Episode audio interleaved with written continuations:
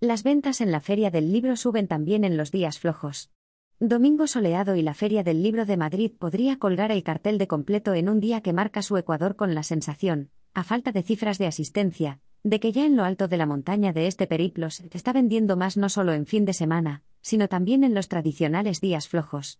Estamos en lo alto de la montaña, y ahora comenzamos el descenso y aunque no tenemos cifras sí que tenemos sensaciones, la gente parece que está vendiendo más que en 2019, pero sobre todo se está vendiendo más entre semana, lunes y martes, que tradicionalmente eran días flojos. El martes algunos editores me dijeron que habían vendido más que el sábado, ha contado la directora de la Feria del Libro de Madrid, Eva Orue. Así que con este regreso de la gente, tras dos años de cancelaciones o celebraciones con restricciones, los lectores han vuelto con muchas ganas a un certamen que, como novedad ya de éxito, ha trasladado las calificadas como grandes firmas de la zona central al final del recorrido del paso de carruajes. Como ha sucedido esta mañana con Joana Marcús, esta joven escritora mallorquina que ya desde las ocho y media de la mañana contaba más de un centenar de lectores que esperaban la llegada de su autora favorita. Una firma esta que se ha desarrollado con normalidad, y no con la tensión que se vivió ayer en la firma de la TikToker Mónica Morán, a quien la policía tuvo que sacar escoltada ante la avalancha de lectores. Una seguridad y control que no depende de la organización de la feria, sino de las editoriales o librerías que la organicen.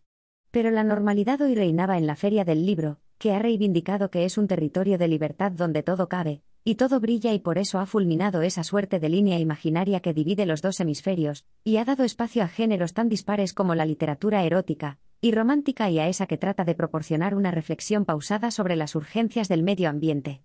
En este sentido, ha remarcado Orue, una de las cosas más llamativas de esta edición es la nómina de escritores de todos los géneros que han firmado y firmarán, 3.223.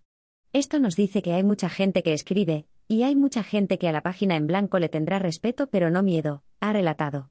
Porque esta mañana en el Parque del Retiro también se ha puesto el punto de mira en la literatura medioambiental con motivo del Día Mundial del Medio Ambiente de la mano de expertos que ven en este terreno un aliado para que la divulgación científica alcance el nivel de reflexión pausada, según ha asegurado Jesús Martínez, científico y experto en cambio climático, durante la charla Cambio Climático y Literatura. Un encuentro moderado por la bióloga y divulgadora científica Odil Rodríguez de la Fuente, quien ha defendido que una de las asignaturas pendientes del ecologismo es humanizar más el relato. Mientras estas actividades se sucedían y en la feria el número de asistentes iban engrosando las colas de firma de Pedro Mañas, Carmen Mola, Blue Geans, Juan José Millás, Juan Luis Arsuaga o María Oruña, o en las que se han hecho para conseguir uno de los árboles que tradicionalmente se reparten en esta cita, en el pabellón de CaixaBank los ya superados dos rombos televisivos se han apagado.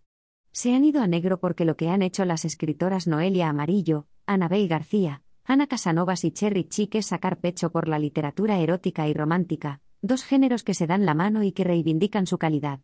En España la literatura de género está considerada de segunda clase, ha dicho Casanovas, también conocida con el seudónimo de Emma Caduel en sus novelas con elementos paranormales, y miembro fundadora de la Asociación de Autoras Románticas de España. El amor y la muerte son los dos temas universales de la literatura, los escritores de alta literatura nos ven mal, pero ¿qué hay más bonito que el amor? ha concluido.